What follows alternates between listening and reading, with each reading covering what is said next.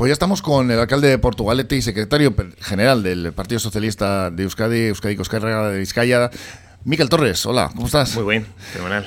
Acabando ya este mes, acabando la semana. Eh, sí, ya acabando el mes de marzo. Que, y el trimestre. Y, el trimestre, la verdad es que pasa el tiempo, pasa el tiempo enseguida, llega ya la, Semana Santa y me imagino que la gente, pues, encantada de poder disfrutar de cuatro, esos cuatro días de fiesta. Pensando en el buen tiempo, que ya se nos parece que se nos va a, chafar un poquito. Sí, lo hemos tenido magnífico, demasiado esta semana, pero parece que ahora se va a estropear un poquillo. Pero no, era demasiado bueno ya esto, ¿no? Era, Pero bueno, vamos a lo que vamos. Estábamos hablando en la tertulia antes de este asunto. ¿Qué ha pasado con estos tres millones? Que parece que hemos perdido aquí tres millones de euros, pero realmente es así. Esto de, la, de, la, de la financiación de los fondos Next eh, Generation para la remodelación del Zubialde, ¿qué pasa con este asunto? ¿La demo Porsa? yo creo que se cuentan las cosas de forma que no son así. A ver, nosotros presentamos un proyecto, presentamos muchos en muchos en muchos en muchas instancias, en muchas instituciones y unos te conceden y otros no. Entonces presentamos un proyecto para una parte de la remodelación de todo el envolvente de, de Zubialde y el ministerio pues le pareció bien, nos concedió el proyecto y y dijo que estaba todo perfecto. Pero bueno, luego cuando llegó al ayuntamiento, la interventora de la secretaria tenían una serie de dudas y creían que el ministerio se había equivocado al darnos la subvención porque es titularidad municipal, pero hay un derecho de superficie a la sociedad deportiva. Entonces ellas tenían sus dudas y lo mejor nos comentaron y, a su juicio así lo hicimos porque ya son un poco las que nos orientan, devolvemos el dinero, hacemos una reclamación a ver si efectivamente el derecho de superficie hace que sea posible pues que nos concedan esa subvención. Entonces hicimos la reclamación, devolvimos el dinero porque eso genera unos intereses si no los usas y por tanto pues estamos a la espera de la reclamación, se solvente, si sí o si no. Pero bueno, en principio nosotros lo que hemos hecho ha sido devolverlo por precaución, porque así nos lo han dicho los servicios técnicos municipales, que son los que lo pidieron también. Parece como que denuncian un poco que de Muporsa no es municipal, eh, no es municipal, eh, los derechos de superficie, ¿qué es exactamente este asunto? No, el, Demoporsa es una sociedad pública, 100% municipal, de, mm. de, capital público del ayuntamiento. Eso pero figura como sociedad anónima, ¿no? Sí, pero es una sociedad pública del 100%, mm. las, acciones son del ayuntamiento mm. todas, igual que la sociedad urbanística, como todos los ayuntamientos tienen sociedades deportivas, luego tiene también sociedad deportiva o sociedades urbanísticas, que es una figura que usan los ayuntamientos. Entonces, hay un derecho de superficies que es una cesión de la instalación a la sociedad pública municipal, pero es 100% municipal. Entonces, bueno, pues ahí hay una interpretación jurídica que el Ministerio cree que no hay problema y nos concede la subvención, pero bueno, desde los servicios técnicos de intervención secretaria dice que tienen dudas y mejor devolvemos el dinero, hacemos la consulta y bueno, ya veremos si lo que nos contestan. Y si no, el próximo año vamos a la misma convocatoria que nos guardan un poco la posibilidad de poder otra vez, o sea que no hay ningún problema. Vamos, que no caduca esta subvención. El próximo año vuelven a salir la, línea de subvención otra vez. Entonces, bueno, pues eh, el próximo año además termina los 50 años de derecho de superficie de Zubialde, por lo cual, pues bueno, pues se recupera la concesión y ya está. Pero bueno, son temas técnicos que de alguna forma, cuando los funcionarios pidieron también los proyectos, las ayudas, pues bueno, en ese sentido lo hicieron correctamente. Pasa que ante la precaución, pues oye, no pasa nada, devolvemos, esperamos la reclamación y el próximo año volvemos a presentar el proyecto. ¿Esto significa cuando finalicen estos 50 años que el ayuntamiento pasa a ser el propietario de, del Zubialde? Sí, es propietario de todas las instalaciones municipales. Lo que pasa es que esta está cedida hace 50 años a la Sociedad Deportiva Municipal, pero es, un, es una figura jurídica que no, no quiere decir que no sea pública. Pero bueno, la interpretación que, que se hacían de los servicios jurídicos era mm. precaución, vamos a tener precaución con esto por si acaso luego tenemos algún problema, pues oye, no pasa nada. Y nosotros hacemos lo que nos dicen los técnicos municipales. claro, que la idea es además utilizar estas instalaciones como servicios también culturales, eh, como un lugar donde poder realizar un montón de actos. ¿No? Sí, lo estamos haciendo ya. Hace ya años Zubialde se ha convertido, yo creo, en un lugar de referencia para hacer actividades culturales y lo estamos haciendo ya para 1.200, 1.300 personas. Entonces, bueno, la que queríamos, hemos hecho ya pues una, unas actuaciones importantes en todos los graderios, hemos puesto asientos, barandillas, hemos hecho la nueva iluminación y bueno, pues ahora con esto queríamos hacer la envolvente exterior, o sea, todo lo que es el exterior, pues ponerlo más bonito por, fuera y aprovechar un poco para todo el tema de instalación de eficiencia energética, etcétera. Bueno, pues cuando venga la pasta mejor, ¿no? seguiremos peleando por ello y si no, el próximo año iremos a la convocatoria, pero bueno, no pasa nada. Menos siempre ser prudente porque es lo que nos dicen los técnicos municipales, no vamos a ir en contra de ellos. Vamos con los ascensores panorámicos eh, que van a unir el centro de Portugalete con la estación de Renfe,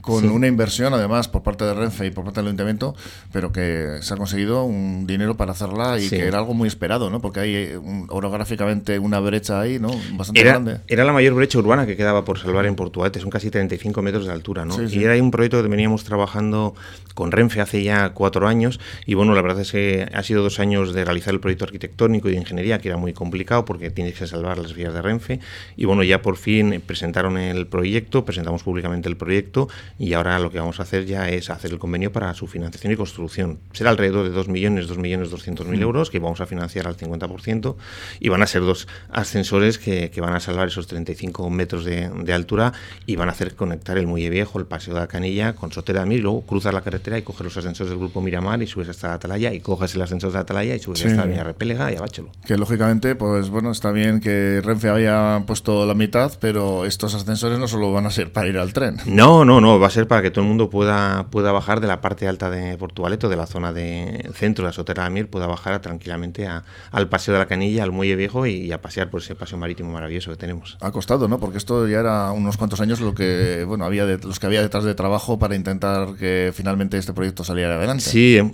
empezamos a trabajar en el 2019, luego llegó los dos años de la pandemia, pero no dejamos de trabajar. Los servicios arquitectónicos y de ingeniería de Renfe y de, y de Portugalete han estado trabajando, han sido muchos viajes a Madrid para concretar cosas y por fin, pues bueno, ya el otro día presentamos el proyecto, nos lo entregaron y ahora ya pues a, firmar el convenio para la financiación y, sacar las obras al concurso. ¿Y cuándo terminan estas obras? Pues la idea es que, que puedan estar terminadas a finales de 2024, es decir, que la construcción sea durante el próximo año 2024. Entonces intentaremos, según Renfe, van a ser ellos los que se encargan de la construcción y, de la licitación de las obras, de que para finales del próximo año podamos ya tenerlos en marcha y disfrutarlos. Y con ellos tendríamos 11 elevadores, ¿no?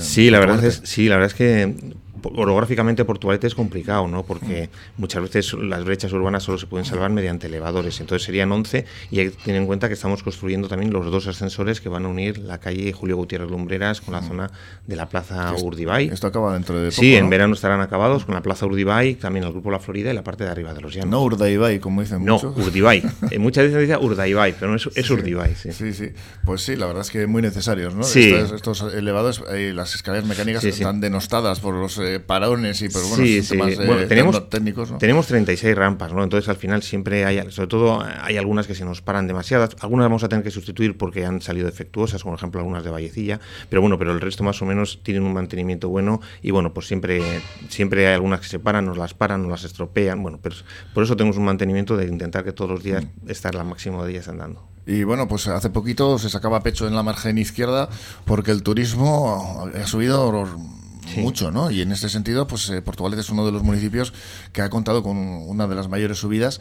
Esto porque se, se, se, ha dado. Eh, ha estado la pandemia que ha ejercido de cuello de botella y la gente quiere hacer cosas, o realmente están haciendo bien las cosas bueno, pues la verdad yo creo que están haciendo bien las cosas, ¿no? Primero porque Portugalete ya hace años empezamos un desarrollo para atraer personas y turismo. Es una ciudad que de alguna forma tenemos la suerte de tener dos patrimonios de la humanidad, el puente colgante, que es el primer patrimonio industrial de la humanidad aquí en España, y luego el Camino de Santiago, su ruta de la costa, y eso mm. hace que miles de visitantes vengan a, a ver Portugalete. Y luego ese vídeo de Oscar Terol, me acuerdo. Sí, eh, promocionamos mucho el Camino de Santiago el pasado año con el vídeo este de, Oscar Terol. Además es un camino de la costa cada vez lo está haciendo más gente. Y muy desconocido, ¿no? Por cierto. Sí, y muy desconocido, pero que cada vez tiene más aceptación y es la alternativa al camino, al camino francés. Entonces, bueno, ir por la mm. costa pues tiene pues unas garantías de, climatología, de poder disfrutar de, otro tipo de paisaje diferente al primitivo que va por el, interior. Y luego, bueno, pues la verdad es que el turismo que, está llegando a, Bilbao, a, Vizcaya y al País Vasco, pues es algo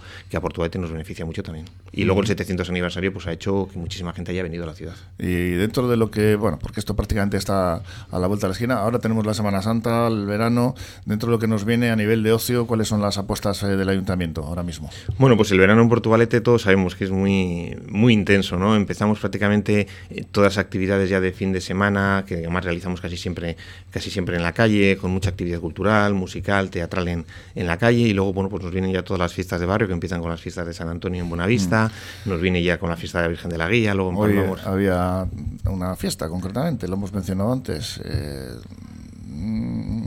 lo, hemos dicho antes, Este domingo tenemos una fiesta solidaria también. Para... La fiesta solidaria este domingo, que también lo hemos mencionado.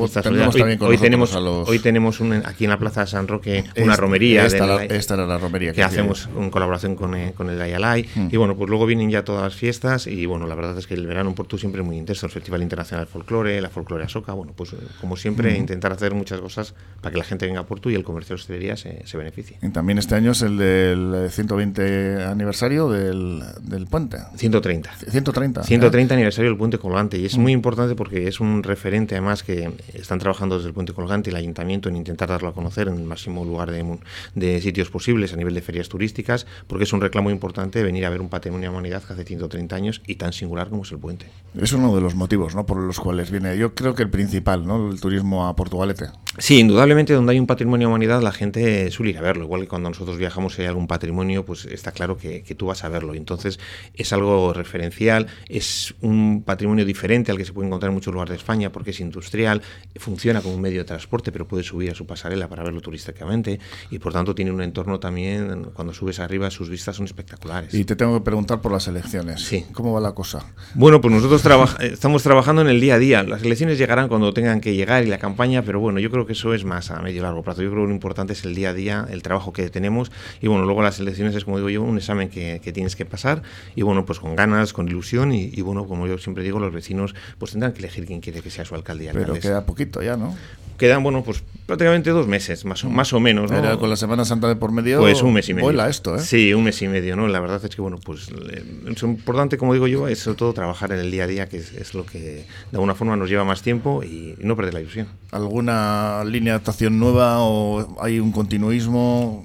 Por parte de, de, la Junta de Gobierno? No, la verdad es que hay, tenemos un equipo yo creo que muy muy bueno, magnífico en el Ayuntamiento de, de Portugalete, de hombres y mujeres que compatibilizan sus trabajos muchas veces con el, con el Ayuntamiento. Y luego bueno, pues proyectos e ideas no nos faltan, la verdad es que siempre se puede mejorar en muchas cosas. Y bueno, la verdad es que mientras la gente tenga ilusión y ganas, pues eso es lo que a mí me importa, que el equipo los que sea importante. No van a estar son los de John Medrano, Portugalete despierta, sí, el por aquí hayan tenido un pequeño, no... han tenido ahí un pequeño entre ellos internamente, bueno, ahí ya no. Lo, lo, que ocurre en esos partidos yo no me meto.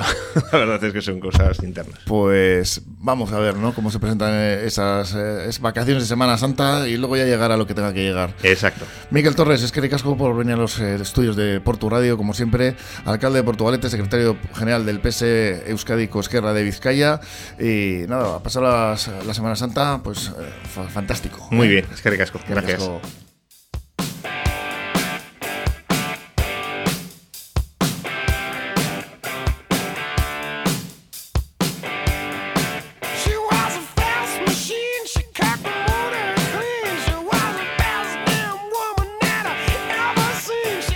Y con las palabras de Miquel Torres, el alcalde de la vía Portugaluja, nos vamos despidiendo al ritmo de, bueno, todo el mundo dice de los australianos. Bueno, pues realmente Angus Young nació un día como hoy, pero en 1955 en Glasgow, eh, en Escocia. Estos luego emigraron a, a las tierras de los eh, canguros.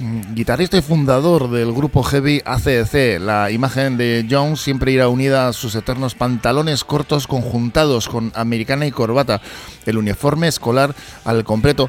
Que este hombre, pues mira, venía de la escuela a ensayar y dijo la hermana, me gusta, quédate con eso siempre. Y efectivamente le hizo caso y hasta hoy, ¿eh? ahí siguen todavía en el candelero ya con, con eh, pues, unos añitos, pero dándolo todo. ¿eh?